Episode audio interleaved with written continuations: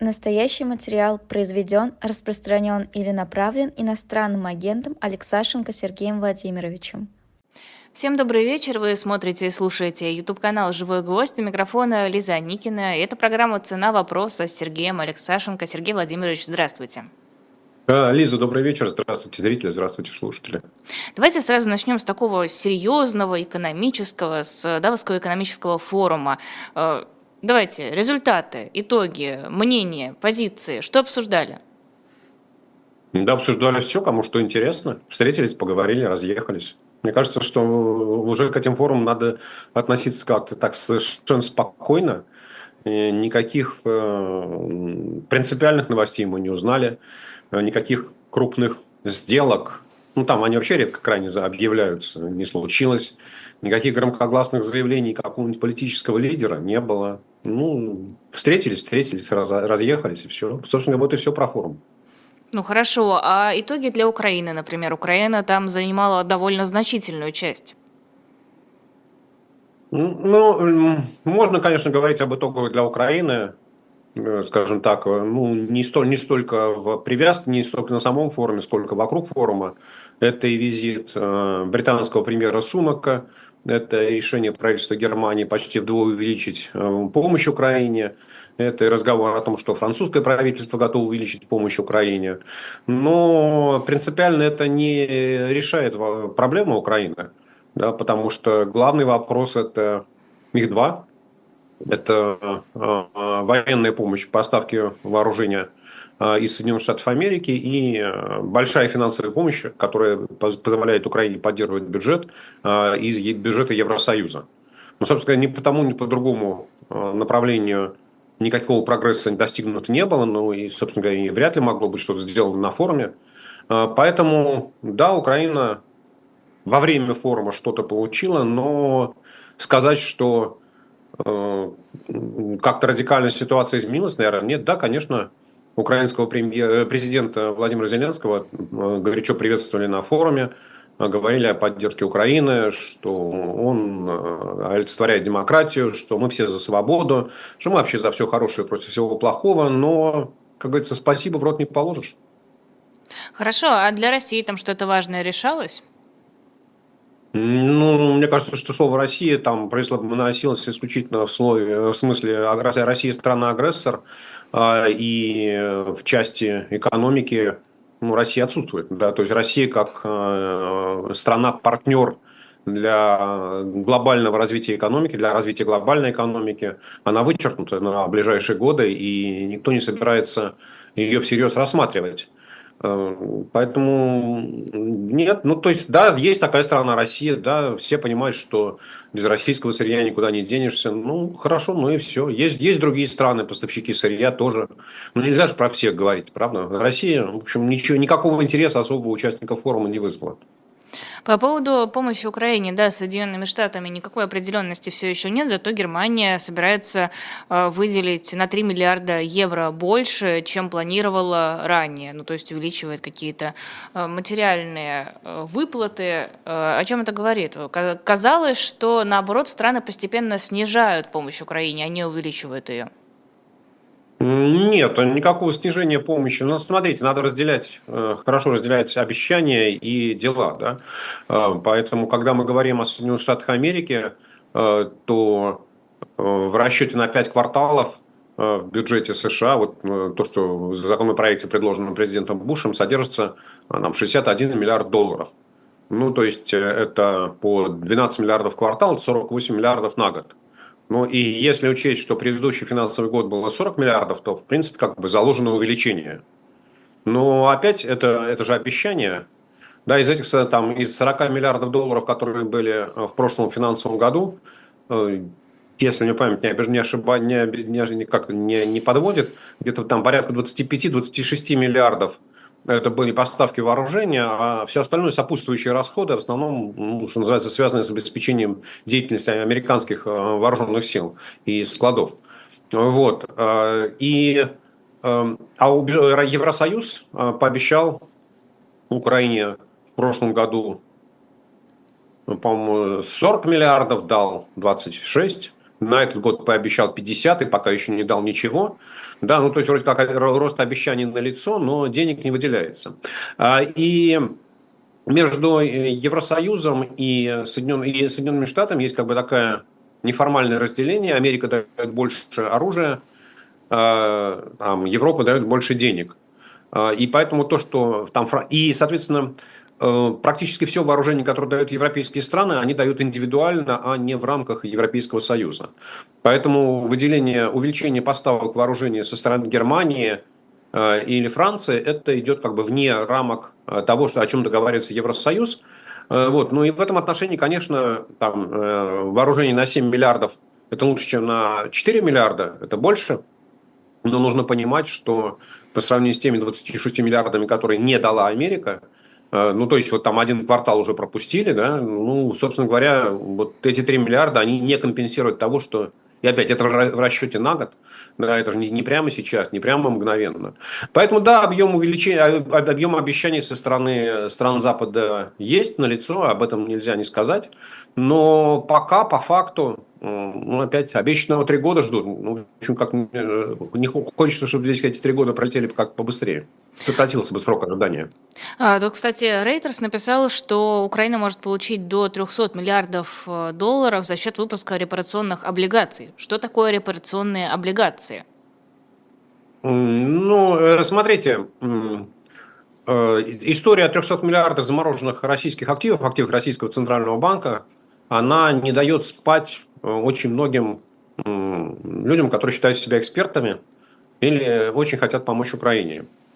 А, и поскольку, поскольку просто взять эти 300 миллиардов долларов и отдать Украине невозможно, то начинают выдумывать всевозможные способы, как бы э, сделать то же самое, но в профиль.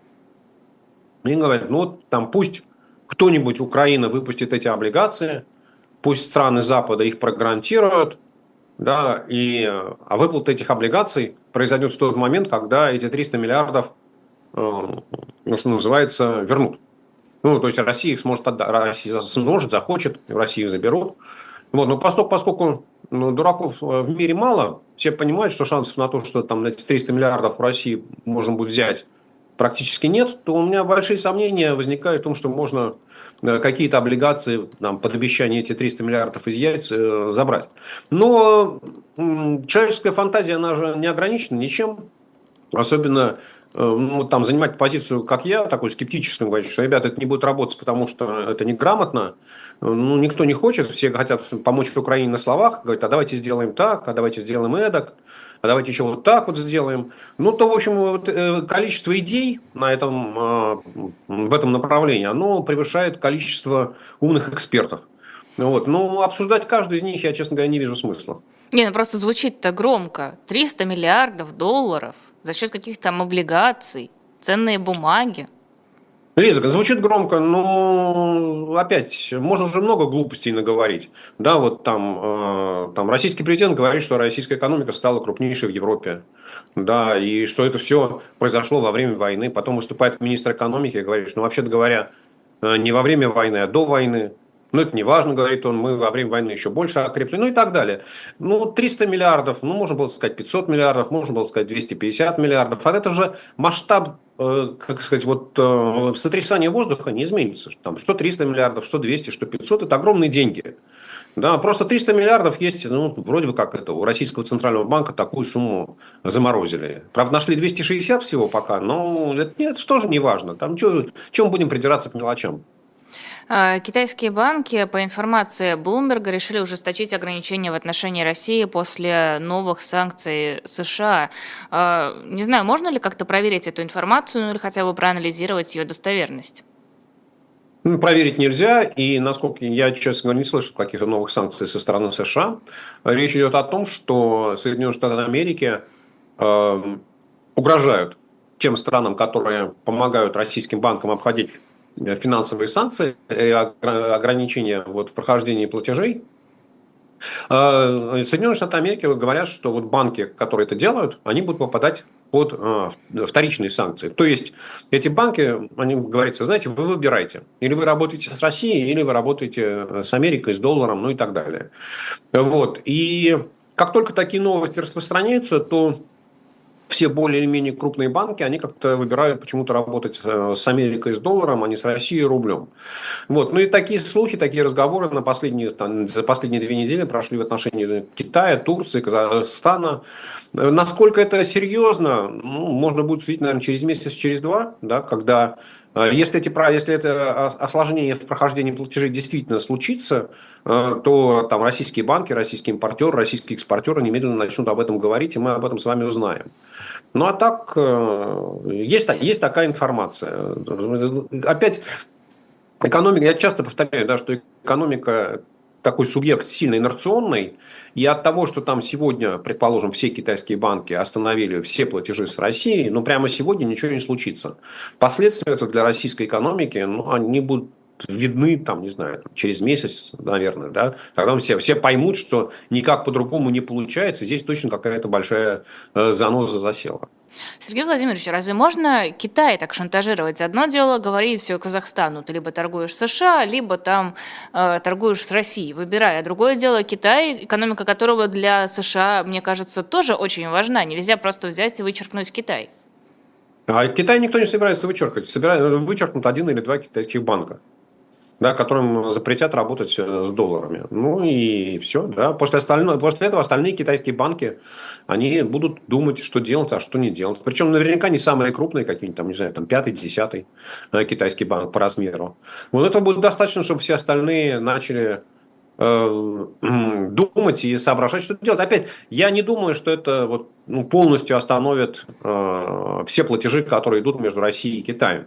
Э, скорее всего, это э, обернется тем, что будут появляться различные схемы, ну, которые будут строить, стоить дороже. То есть сегодня российским банкам и компаниям, чтобы провести платеж в долларах, нужно заплатить посредникам всевозможным, не знаю, там полтора процента. Ну, значит, после того, как китайские банки встанут в стойку вместе с турецкими, ну, нужно будет платить 2,5%. Да? Ну, то есть, в принципе, это, конечно, неприятно, когда тебе за каждую транзакцию нужно платить больше. Но сказать, что это вот вообще остановит экономику, ну, наверное, нет, потому что зарабатывать хочется всем, и собственно количество посредников, которые будут вовлекаться в эти цепочки, оно будет только возрастать. Поэтому аппетит у всех будет возрастать. То есть для России это не станет каким-то серьезным ударом? А, я не думаю, что для России станет каким-то серьезным ударом, потому что, ну, э, опять, вот, я, я, я не верю, что это получится сделать. Да, потому что ну, изворотливость, эм, современная финансовая техника, ну, она настолько разнообразна и настолько сложна, что ну, всегда можно придумать выход о том, как сделать то, что, что напрямую нельзя. Да, как только вы встраиваете в цепочку, не знаю, там 25 посредников, то отследить движение денег практически невозможно. Угу. Тут офис президента Украины сообщил, что в прошлом году западные компании поставили в Россию критически важные компоненты на почти 3 миллиарда долларов. А, не очень понимаю, во-первых, что это за компания, во-вторых, как это считали, как это оценивали. Есть у вас какая-то информация об этом? Ну, я так понимаю, что все оценки сделаны на основании данных российской таможни, э, которая, в общем, и которые можно купить на рынке и оценить все это дело.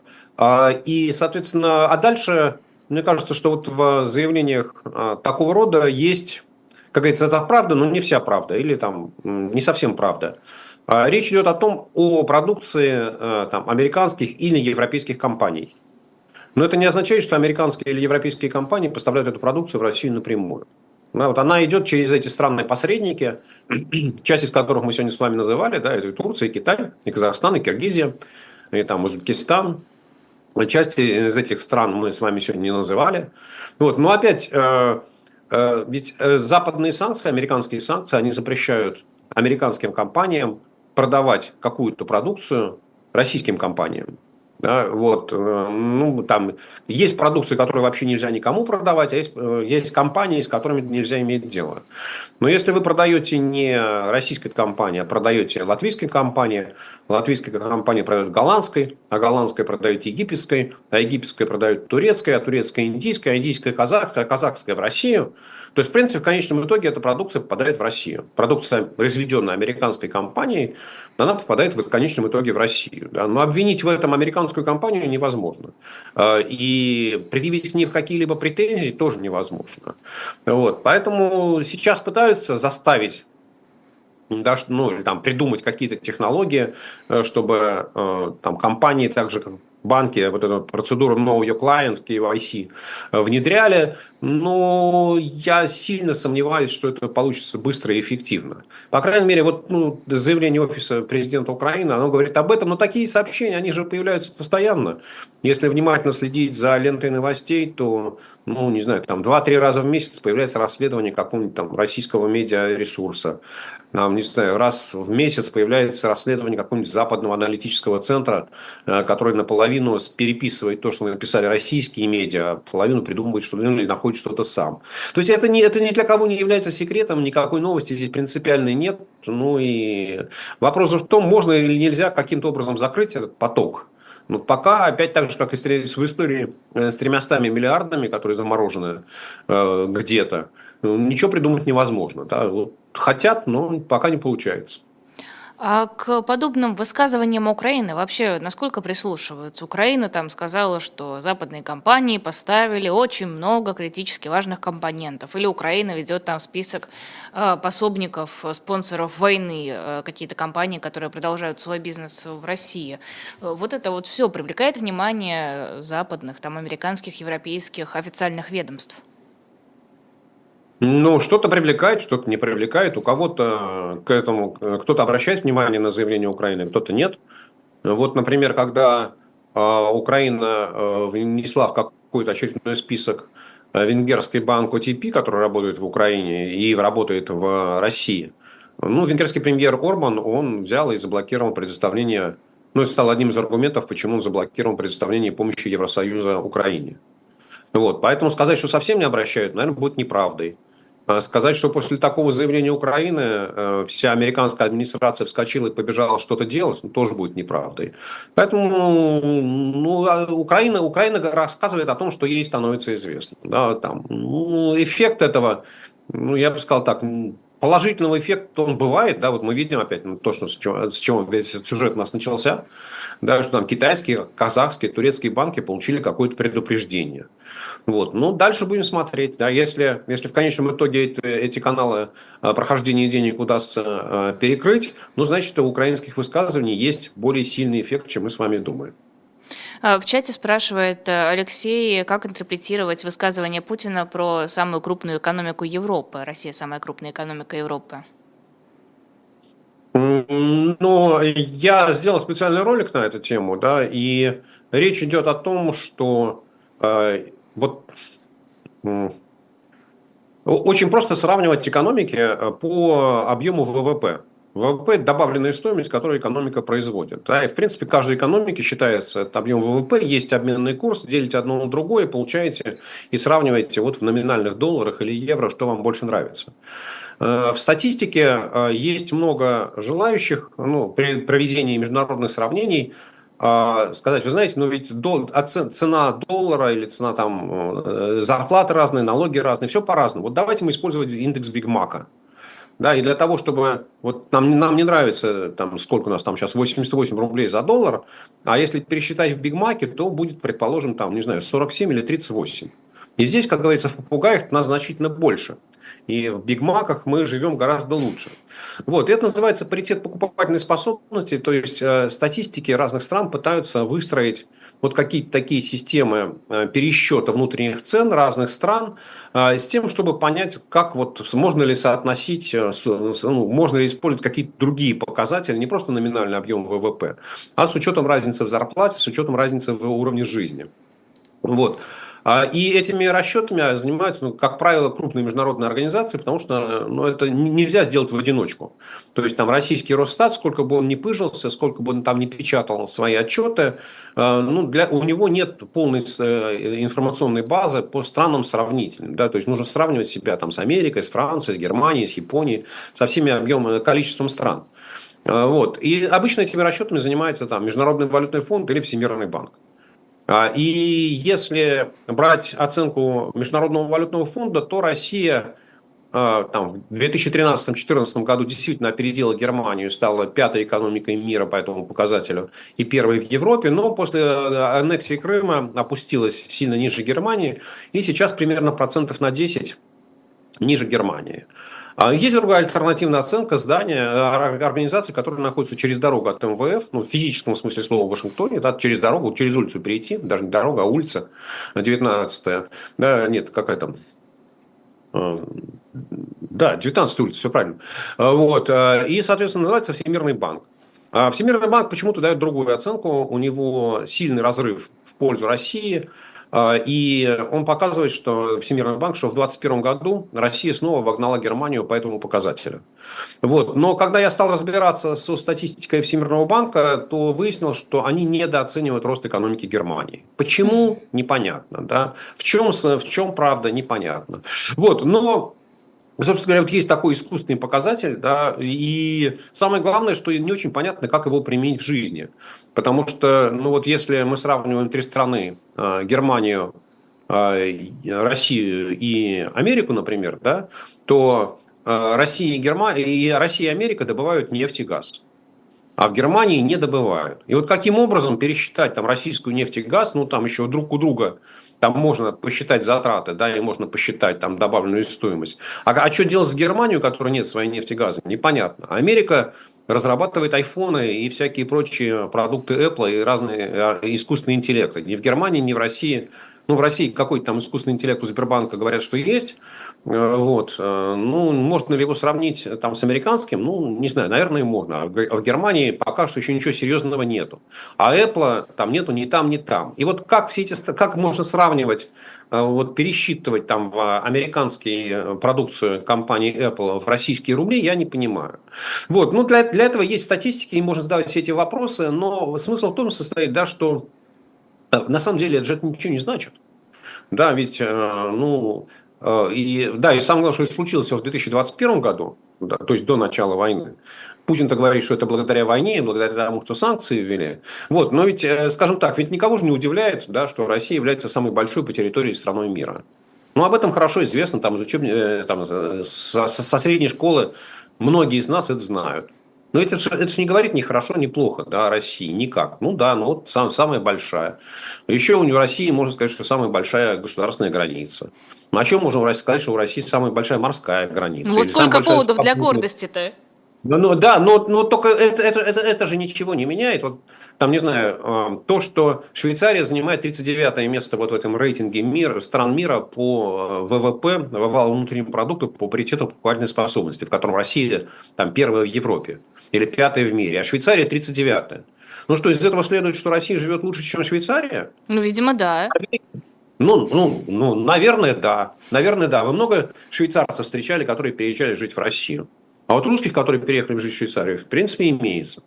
Да, а Норвегия занимает 63 место в мире по этому показателю. Но при этом у нее самый большой суверенный фонд, вот то, что называется фонд национального благосостояния, да, там, который там, в 10 раз превышает российский. Ну вот, э, можно же всегда найти какой-то такой показатель, да, по которому мы самые большие. А если измерить в попугаях или в э, слоненках, то будет по-другому. Да? Вот вас мы будем мерить в попугаях, а там соседа мы будем мерить в слоненках. Ну, то есть это какие-то такие вот, знаете, детские садовские сравнения, у кого чего больше. Это программа «Цена вопроса» с Сергеем Алексашенко. Небольшой перерыв на рекламу. В этот раз у нас книжка Збигнева Бжезинского «Великая шахматная доска». Вот так вот она выглядит. Книга в твердой обложке. Бжезинский – это выдающийся политолог, социолог и историк, идеолог внешней политики США. В 77-81 годах занимал должность советника э, Картера по национальной безопасности. Э, книга продается у нас на shop.diletant.media. Вы можете там подробно подробнее про нее почитать. Вы можете ее положить в корзину, а, написать в комментариях, чей автограф вы хотите, и а, заказать эту книгу. Мы с удовольствием вам ее подпишем и отправим, или не будем подписывать, если вам это не нужно. И будем очень признательны вам за то, что вы своими покупками нас поддерживаете. Кстати, совсем скоро выходит новый комикс из серии «Спасти», «Спасти княжну Тараканову». Уже можно оформить предзаказ на нашем сайте, уже можно оплатить покупку, это будет дешевле, чем покупать уже напечатанный комикс, и с нетерпением ждать, когда же вам его привезут. Ну и, конечно, другие наши комиксы, журналы, книжки. Вот у меня тут еще лежит, Венедиктов мне специально оставил, книжку про яды. Не знаю, на что он намекает, но можете почитать, если поймете что это был за намек, пишите мне.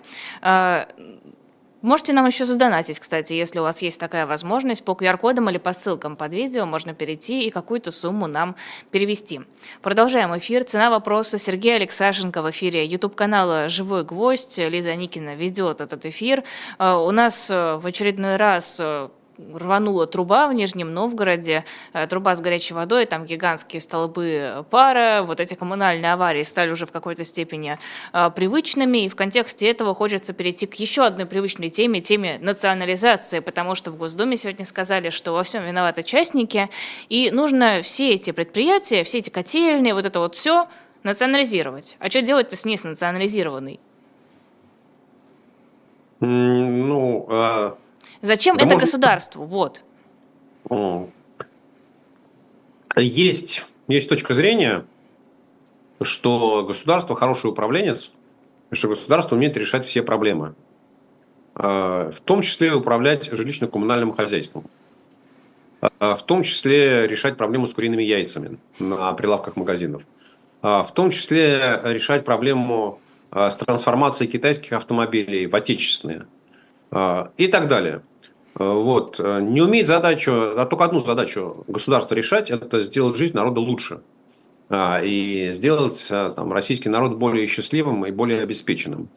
Вот. А, поэтому мне кажется, что вот идея национализировать все, в данном случае жилищно-коммунальное хозяйство, ну, это некий такой ответ депутатов на ту политическую линию, которую проводит Кремль в последнее время, национализируя крупные компании. Но если Кремль занимается тем, что национализирует крупные компании, считая, что это спасает Россию от чего-то, а если там возникают какие-то проблемы, исходя там, из соображений национальной безопасности, если Путин лично занимается а, вопросом национализации котельной патронного завода для того, чтобы обеспечить жителей подмосковного Климовска э, теплом, ну, значит, национализация всего жилищно-коммунального хозяйства – это решение правильное, ведь Путин же не может ошибаться. Да, ну и, соответственно, вот такая логика, она подвигает депутатов к движению вот таких вот идей. Но самое главное, что при этом депутаты, они же ничем не рискуют. Потому что если идея правильная, и Кремль ее поддержит, ну, глядишь, там депутат получит какое-то повышение или премию. А если идея будет признана дурацкой или несвоевременной, или неправильной, ну или так далее, да, то с депутатом ничего не случится. Ведь э, там дурацкая инициатива, она ненаказуема. Поэтому, в общем, какой-то совершенно беспроигрышный сценарий. Это игра на опережение и попытка предложить э, ну, вот что-то такое, что выделяет тебя из толпы там, в 450 человек, э, что ты самый умный, что ты самый прозорливый. Вот. На самом деле ведь опять когда депутаты предлагают национализировать ЖКХ, они же не говорят, что вот там я лично готов там, отдать свое, сдать, сдать свой мандат, да, поехать в свой город, а, из которого я приехал, в районный центр, взять это ЖКХ в управление от имени э, вот там местной мэрии или местного райсовета, или как он там называется, и этим всем делом управлять. Он же не собирается этим управлять. Он рассчитывает, что этим, если этим и будет заниматься, то кто-то другой. Соответственно, если при каком-то другом это там случится авария, когда эта компания будет государственной, то можно будет кричать, а давайте мы снимем мэра, мэр во всем виноват, а давайте вместо мэра будут сити-менеджеры, а давайте еще что-нибудь будет, ну и так далее. То есть это такая совершенно беспроигрышная игра безответственных людей. Вот. На самом деле хорошо понятно, что национализация всего и вся, она ни к чему хорошему не приводит, а национализация ЖКХ, она приводит только к тому, что расходы бюджетов на ЖКХ растут немерено, да, потому что государство не умеет контролировать расходы, а ЖКХ это такая сфера, которая которой расходы очень легко накручиваются. Да, я уже несколько раз говорил, что там аварийный ремонт в 10 раз дороже, чем ремонт текущий. И поэтому любая государственная контора, которая занимается ЖКХ, любое там государственное учреждение, бюджетное учреждение, муниципальное учреждение, которое владеет э, инфра- коммунальной инфраструктурой, искренне заинтересовано в том, чтобы случались аварии, что называется, вот аварии, чтобы их нужно было ремонтировать, а не, те, не, не, не в том, чтобы нужно было заниматься, готовить сани летом, а телегу зимой. Поэтому это такая вот опять э, очевидная история, которая ни к чему, ни к чему не приведет, в смысле ни к хорошему, ни, ну, там, если ее не реализуют, то ничего не изменится. Если ее реализуют, то будет только хуже. Ну, а депутат, они же смотрят на другие вещи. Я в Кремле понравился или не понравился? Я свой или не свой? Там, меня, меня похвалили, по головке погладили или не погладили. Мне Кириенко руку пожал или не пожал при встрече. Ну, вот, собственно говоря, для депутата это главное. Хорошо, а разве нет ни у кого опасения, что сейчас в преддверии выборов, в преддверии нового срока Путина начнут как-то, ну, совсем дурацких депутатов подзачищать? Ну, вот предложил ты какую-нибудь ерунду, а все, ступай на пенсию. А зачем? А зачем депутатов защищать? От него же вреда, толку от него, как от козла молока. Но вреда, однако, тоже никакого, пел Владимир Семенович Высоцкий. Вот за, за что их зачищать? Опять, ну хорошо, ну предложил он дурацкую идею. Ну, предложил. И забыли про нее. Ведь вы что, думаете, правда, что ли, там, российский, российский избиратель, российский обыватель, э, в хорошем смысле слова обыватель, он знает, э, кто является его депутатом? Он следит за тем, что депутат там несет с трибуны Государственной Думы, какие законопроекты он выносит. Да никого это не интересует. Потому что все знают, что от этих депутатов вообще ничего не зависит. Да, и если бы там завтра Владимир Владимирович э, вышел на трибуну и сказал, слушайте, нафига нам 450 бездельников, давайте мы их число сократим до 10. Я думаю, что а, а, все, а все, все сэкономленное на Госдуме, мы, что называется, поделим поровну. И даже если каждому достанется по 3 рубля, то народ будет счастлив от того, что не будет Государственной Думы. А потом скажет Владимир Владимирович, слушайте, а давайте мы выборы тоже отменим, и эти 10 человек, это будут там 10 моих советников и помощников, которые у меня и так есть. Они все равно самые умные. Ведь самые умные, они же у меня работают. Зачем? Где, где вы найдете людей, которые умнее, чем у меня, которые честнее, чем те, которые работают, я же их проверил. Они же там, что называется, правильные свои в доску. И российскому избирателю это дико понравится. Ну, они не понимают ценности э, парламентаризма, они не понимают ценности разделения властей, потому что э, Путин 25 лет объясняет им, что это не нужно. Что самая, самая правильная форма правления – это абсолютная власть в пределах, в руках одного человека. И большинство обывателей верит этому. Поэтому зачем, зачем обращать внимание на то, что в Государственной Думе есть какой-то идиот. Да, ведь если же, ну там, предположим, вот, э, там, не знаю, Сергей Владимирович Кириенко прислушается к вашему совету и начнет снимать депутатов-идиотов, ну ведь э, тут же возникнет вопрос, подождите, а, а кто их туда назначал? Сергей Владимирович, вы, вы, вы лично по списку там проходили с карандашиком, ставили галочки, кого пускать, кого не пускать. Лично там какие-то ваши сотрудники из отдела брали взятки, чтобы кого-то провести, кого-то не провести, в список включить, не включить. Вот. Ну, то есть, Сергей Владимирович, вы что, там столько ошибок совершили? Вот вы выгнали там 10 депутатов-идиотов, значит, вы лично совершили 10 ошибок. Ну, послушайте, Киренко, что он точно не идиот. Да, он хорошо понимает, что вот если он последует вашему совету, то с ним ничего хорошего не случится.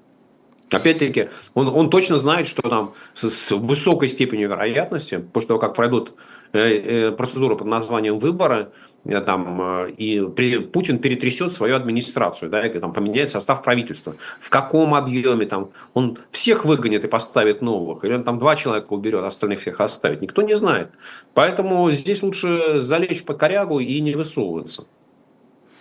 А, Еще по поводу изъятия имущества в пользу страждущего государства, правительство России одобрило предложение о конфискации имущества у осужденных за распространение фейков про армию и призывы к дезертирству. РБК и РТВИ пишут, что инициативу выдвинули а, депутаты Госдумы. Что-то новенькое или нет? Да ничего новенького. Послушайте, э, это, расширение репрессий, э, вот что называется, по кругу, расширение возможностей. Да? Мы будем теперь, то есть уже мало того, что людям угрожают э, там, тюремными сроками за то, что они выступают с антивоенных позиций. Ну, теперь еще будет конфискация имущества. Да, а потом еще будет обвинение в экстремизме, в терроризме и в продаже родине. Ну, это, это, это вот просто, как сказать, накрутка страхов, да, и, э, попытка э, сказать, действовать, знаете, мы, мы действуем по закону, а закон мы пишем сами. Что хотим, то и напишем. Поэтому все, кто выступ, пытаются выступать против линии Кремля, и все, кто не поддерживает Путина, знайте, что разговор с вами будет коротким и суровым. Да, да, расстрелять мы вас, конечно, сволочей, как в 1937 году, не имеем возможности, но все остальное там, Э, там обвинить вас во всех преступлениях, конфисковать ваше имущество, э, там, лишить вас э, российского гражданства мы точно можем. А почему, кстати, не расстреливают?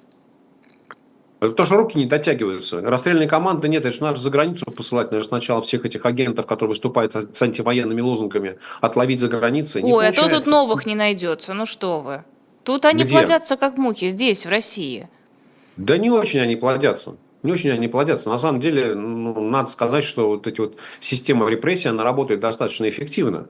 Да, и нельзя сказать, что в России уж такое большое количество антивоенных выступлений, антивоенных э, митингов. Да, люди боятся, и это, это хорошо понятно. Да. Ну, собственно, в, в этом, на этом же механизм репрессий построен.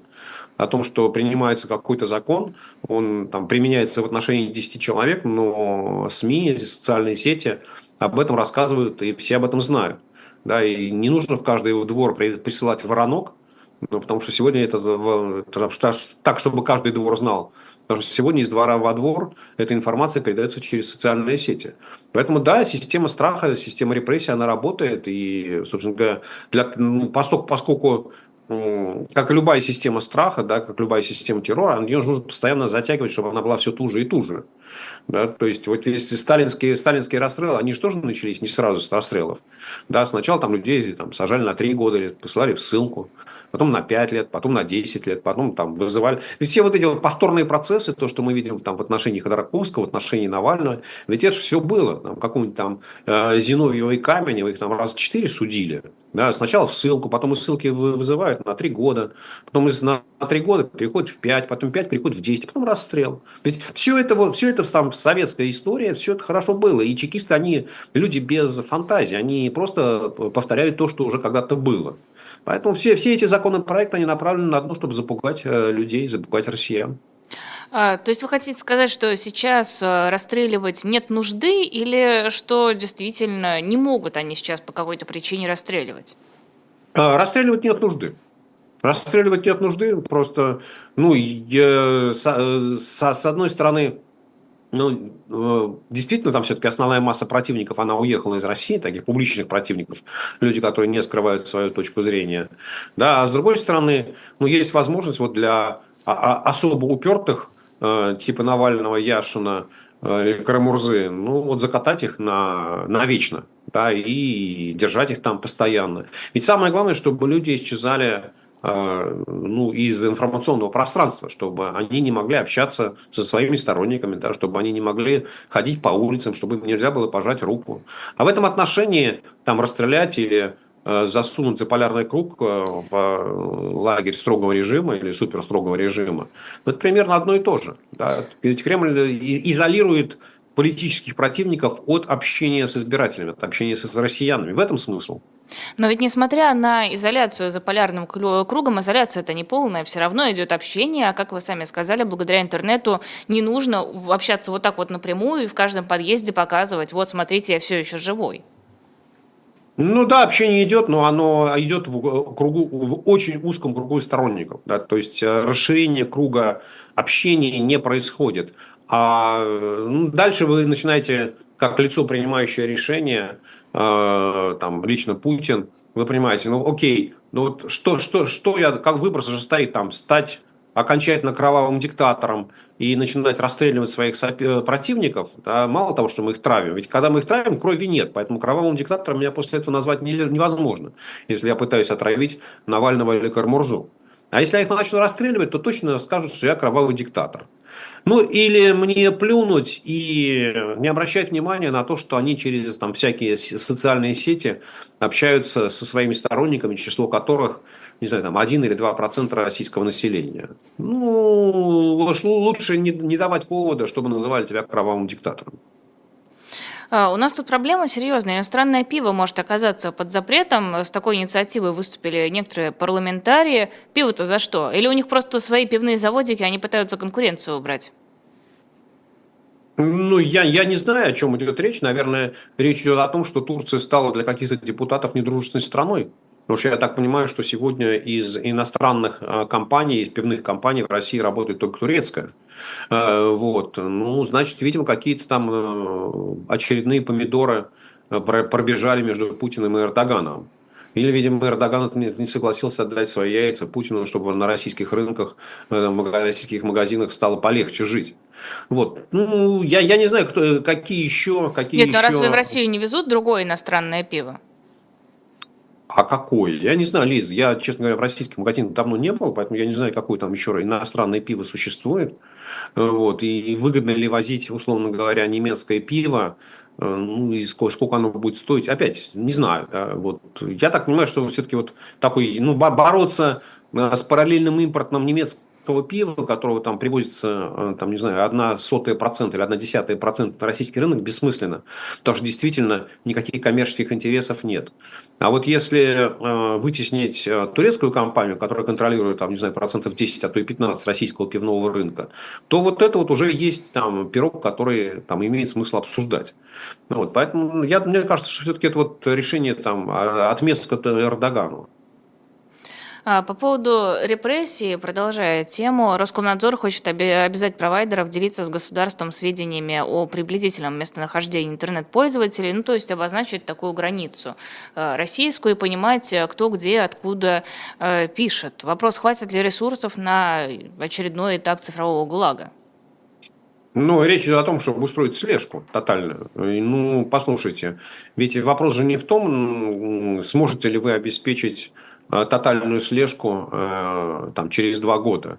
Да, вопрос в том, что для того, чтобы создать систему тотальной слежки, нужно потратить э, несколько десятков, а может даже и сотен миллиардов рублей. Но то, что будет потрачено несколько сотен миллиардов рублей, это же будут чьи-то доходы. Да, и поэтому как вы будете все время приходить и говорить, что вот у нас есть план развития, мы должны создать эту систему в течение трех лет – но вы скажете, вы знаете, из-за зловредных западных компаний, из зловредного президента Байдена, там есть какие-то санкции, поэтому у нас нет какого-то оборудования, поэтому три срока, три года меняются на 4, а потом 4 на 5, а потом 5 на 7. А вы знаете, нам китайцы поставили оборудование, оно несовместимо с турецким. А теперь турки поставили оборудование, оно несовместимо с китайским. Ну, общем, короче говоря, самое главное, чтобы бюджет выделял деньги. Да, но, но, но безусловно, на каких-то ограниченных а, а, пространствах, там, где большое скопление людей, да, в Москве, ну, наверное, такое можно сделать при желании. Было бы желание, ведь это в конце концов это такая техническая задача. Да, и если государство готово тратить на нее большие деньги, ну, мы же видим, как, да, там потратили огромные деньги на систему видеонаблюдения. Ну и эти камеры работают, насколько я понимаю, достаточно эффективно. Да, они отслеживают людей в пределах больших городов, там, Москвы, Санкт-Петербурга, ну, работают. Понятно, что по всей стране это невозможно сделать, но в мегаполисах это работает. А, новая экспертиза была сделана по делу Евгении Беркович и Светланы Петричук. Предыдущая экспертиза, я напомню, была признана ненаучной, потому что это была деструктологическая экспертиза. Такой дисциплины научной не существует. Но ФСБ не отступились, от обвинения они отказываться не собираются. И несмотря на всю абсурдность дела, э, продолжают настаивать на том, что э, пьеса Беркович и Петричук э, оправдывала терроризм. А я даже не знаю, что здесь на самом деле комментировать, просто хочется как-то отметить тот факт, что по-прежнему э, продолжают на э, Беркович и Петричук давить, и по-прежнему они находятся под угрозой. С кем вы мастера культуры? Вот на самом деле же в этом вопрос. Да, либо вы поддерживаете власть, а все, кто не с нами, те, те против нас. А, и крокодил, он точно не отдает свою жертву. И можно сказать, что да, вот сегодня еще появилась новость, что на Дмитрия Быкова составили какой-то протокол о участии в какой-то экстремистской организации. Да, власть продолжает бороться, и вот это же, как это, за умы и сердца. Да, опять ничего, ничего удивительного нет. Э, это же так же, как и с политиками. Кремль боится общения Навального с избирателями, но не менее Навального он боится и Быкова. И также не менее Навального и Быкова он боится Акунина. И также он боится Беркович и Петричук. И дальше этот списки можно продолжать. Да, потому что э, если этих людей пустить, не политиков, да, писателей, актеров, певцов, их пустить на общение с российским населением, то эти люди сумеют донести до него правду и сумеют рассказать о том, что происходит в России, о том, что происходит в мире, рассказать про войну в Украине, И они не, у них не будет никаких политических требований. Они не будут говорить, что давайте поменяем Конституцию. Они не будут говорить о том, что там срок Путина, законный срок Путина закончился еще в 2008 году, а что Конституция 2020 года, э, там поправки в нее были внесены. Нет, они не будут ничего этого говорить. Они будут просто рассказывать о том, что происходит в стране. И это будет влиять на умы и сердца гораздо сильнее, чем там горячие призывы Ильи Яшина, Володи Карамурзы или Алексея Навального. Потому что э, мастера искусств, на то они и мастера, да, что они умеют донести э, то, что там, политикам не всегда удается. Вот, поэтому они не менее страшны, чем политики. И поэтому бороться с ними нужно не менее жестко, чем с политиками. А вам не кажется, что люди, читающие Быкова или посещающие театр, э, чтобы посмотреть пьесу э, «Финист Ясный Сокол», они и так способны почитать, разузнать и понять, вне зависимости от того, запрещен будет у нас Быков или нет? А, Лиза, понимаете, теоретически там каждый из 110 взро... миллионов населения, взрослого населения способен залезть в интернет, потратить какое-то время и понять, что происходит, что есть э, истина, что есть ложь. Но далеко не все эти делают. Не, не, далеко не все эти делают. Не все это делают. Вот. Точно так же, как и книги Быкова и пьесу э, «Финист. Ясный сокол» да, смотрят не все. Но их же много, да, этих сволочей артистов. А еще есть Гребенщиков, а еще есть Шевчук и так дальше. То есть их же много, их же как вот немерено расплодилось. Это же, это если, если был один Быков, так это вообще не было бы никаких проблем. Или если бы один финист мешал бы. Да нет, это же, это же целое явление, это целая толпа этих всех понабежала, понаехали тут, что называется. Вот, поэтому, да, конечно, в этом же, наверное, и сила искусства состоит, что кто-то читает книгу, кто-то слушает песню, кто-то ходит в театр. А в совокупности общественное мнение после этого меняется. Ведь все это было э, в Советском Союзе. И, вот, собственно говоря, вся эта, э, вся эта Горбачевская гласность, она же прошла, она началась через э, то, что с полок стали снимать романы, с полок стали снимать фильмы и стали выпускать их на экраны, и стали печатать их на страницах журналов. Да, и именно искусство явилось таким локомотивом гласности. Вот, поэтому нет, все, все, все очень хорошо понятно, да, эти люди помнят, как э, менялась советская система, как она начала ослаблять гайки, и они понимают, что если ты хочешь удержать систему э, в целостности, ну, в целости, да, не то, чтобы она там эффективной была, чтобы она не развалилась, то тут у тебя есть один путь закручивания гаек, и они не собираются с него сходить. Э, сегодня в Башкирии проходили протесты. Я думаю, вы наблюдали за этим через э, социальные сети, через средства массовой информации. Люди вышли на улицы, недовольные приговором э, башкирскому активисту Фаилю Алсынову. И, кажется, это были самые крупные уличные протесты за последние несколько лет. Это стоит рассматривать как какой-то позитивный сигнал? Ну, конечно, стоит. Ну, конечно, стоит, потому что любой массовый протест в России, политический протест в России – это сигнал. А, другой вопрос, э, станет ли этот сигнал триггером для каких-то изменений, да, и там, как на него отреагирует власть, да, может, может быть, это будет так же, как с Хабаровском и с Фургалом. Ну, ходите, ходите по улицам, пока не устанете. Да, и это все закончится. И там гораздо более массовые протесты э, в Хабаровске, они, в общем, не, стали триггером. Поэтому да, это сигнал, да, это сигнал того, что э, есть большое количество людей в крупных российских городах, национальных республиках, российских регионах, да, которым не нравится то, что делает власть, которые в какой-то момент готовы выступать с протестами, несмотря с публичными протестами, несмотря что, на то, что это чревато э, там, наказаниями, да, чревато репрессиями. Но пока у меня нет ощущения, что это станет триггером или что может перерасти во что-то большее. То есть оно не перекинется на какие-то другие проблемные точки, на какие-то слабые места? Лиза, мы не знаем. Мы не знаем сейчас. Мы не можем. Понимаете, вот что стало триггером э, мы, или, там, для социального, мощного социального протеста, который меняет политическую систему или меняет правила жизни, мы узнаем только потом мы не в состоянии предсказать это. Да, мы, если, если бы мы умели предсказывать, если бы там были какие-то умные политологи или люди, обладающие хрустальными шарами, да, свет мой солнышко, зеркальце, скажи, да всю правду расскажи. Вот, э, ну, тогда бы жизнь была совсем другой. Мы не знаем этого, и никто не может этого предсказать. Может быть, да, может быть, нет. Я, мне, вот я высказываю свое личное ощущение. Пока я не вижу того, что это перерастает в триггер. Возможно, через неделю мы с вами встретимся, да, я скажу, Лиза, я был неправ, да, вы знаете, посмотрите, что происходит. Посмотрите, как это мощно развивается по всей стране. Не знаю, я, я не умею предсказывать такое будущее. Э, давайте немного о Соединенных Штатах тогда поговорим, о предварительных выборах в Айове, насколько я понимаю. Они уже прошли, победил Дональд Трамп. Э, дальше это пройдет по другим штатам, верно? Ну, дальше в понедельник это будет Нью-Хэмпшире, а потом Южная Каролина. Ну, собственно говоря, выборы в Айове, первичные выборы в Айове, они не стали, их результат не стал удивительным, потому что по всем опросам э, Дональд, Дональд Трамп держался на уровне 50%, который он, собственно говоря, и получил. Э, вот. И э, то, как голосовали избиратели, республиканцы в Айове, и то, что они говорили на экзит-полах, говорит о том, что Дональду Трампу удается ну, или удалось, не знаю, как правильно, в настоящем, прошедшем времени, э, жестко, эм, как сказать, удалось консолидировать э, основной электорат э, республиканской партии. То есть эм, там на, на выборах, на первичных выборах там, в 2016 году, когда Трамп победил, да, в той же Айове, люди Э, американские, эти республиканские избиратели, они, им не нравилось то, что говорил Трамп. Да, но тем не менее они там, на выборах за него проголосовали.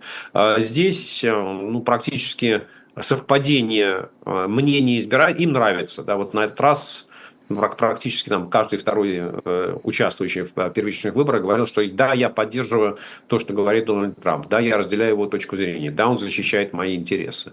Да, то есть вот э, Дональду Трампу удалось как бы вот объяснить опять американскому обывателю, да, вот избирателю, то, что он защищает его интересы, в этом его политический талант о чем я много раз говорил, да, что там не надо относиться к Трампу как к клоуну, он очень хорошо понимает э, свою аудиторию, он очень хорошо понимает, э, каким языком с ней надо говорить и о чем его аудитория, те люди, которые за него будут голосовать, э, собственно говоря, э, о, чем, они хотят слышать, что они хотят услышать и что им нужно предлагать. И в этом отношении можно только, э, ну, что называется, посочувствовать Ники Хейли, которая, а, что называется, надеялась на более высокий результат в Айове, а, вот, и она опирается на таких классических республиканцев, э, истеблишмент республиканской партии. В общем, она никакой существенной поддержки там не получила. Да? То есть разговор о том, что она может как-то вырваться и составить серьезную конкуренцию Трампу, ну, в общем, пока они ни на что не опираются. И я думаю, что ну, вот если если опросы в Айове оказались очень точными, если предположить, что опросы в остальных штатах, они такие же точные, как в Айове, то вот вся эта гонка э, республиканских кандидатов, она может завершиться очень быстро, э, и фактически уже начнется гонка двух основных кандидатов. Да, то есть Джо Байдена и Дональда Трампа. Это будет такая самая длинная гонка э, президентская в Америке, да, когда уже два кандидата, что называется, выясняют отношения между собой. Когда Путин говорит про туалеты как э, некое страшное зло, чуть ли не повод для начала войны, он тоже угадывает потребности своих избирателей? Нет, мне кажется, что э, Путин, ну, во-первых, он демонстрирует свою, э, как это правильно сказать, дремучесть, да, вот, ну, а во-вторых, мне кажется, что это месседж, который ему советуют продвигать э, там, в голову российского населения, что весь этот Запад, что вся эта Европа – это какие-то странные люди. Да, что они точно какие-то ненормальные. Ну, вот, ну, просто, ну, ну чё, чё почему мы с них должны брать пример, если они такие странные. Вы когда-нибудь берете пример со странного человека, вы же хотите пример брать там, не знаю, с умного, с, там, с сильного, с, там, со смелого. Ну, а здесь, посмотрите, они ну, просто странные люди, какие-то смешные вещи, да, вот, вот, вот, вот туалеты. Потому что если он начнет рассказывать про то, что там, система здравоохранения в Великобритании или в Голландии устроена лучше, чем в России, или хуже, чем в России, то ему никто не поверит. Да, если он будет говорить, что там немецкие университеты хуже российских, то тоже вряд ли поверят. А туалет – это то, что доступно каждому россиянину. Да, вот каждый россиянин может представить себе, что такое туалет. Особенно, если он холодный, на улице, без отопления. Там, да, вот, э, там, и вот, и, а еще он совместный. Ну, тут россияне просто крыша едет, говорят, что, сдурели, что ли, эти европейцы? Ну, тоже мне. Пусть, вот пусть приезжают в Россию и попробуют такие туалеты себе здесь построить. Вот, поэтому это абсолютно четкая вот, э, работа на избирателя, которому пытаю, вкладывается в мозги, что не надо брать пример с Европы, не надо брать пример с Америки. Это совсем не то, куда нужно на России двигаться. Сергей Владимирович, спасибо огромное. Это был Сергей Алексашенко в программе «Цена вопроса». Подписывайтесь на нас, ставьте лайки и подписывайтесь на Сергея Алексашенко. Ссылка на его YouTube-канал есть у нас под роликом. И ссылку на его телеграм-канал вы можете найти сами, если вобьете в телеграме Сергей Алексашенко. Спасибо всем. Всего доброго. Увидимся с вами через неделю. А, спасибо.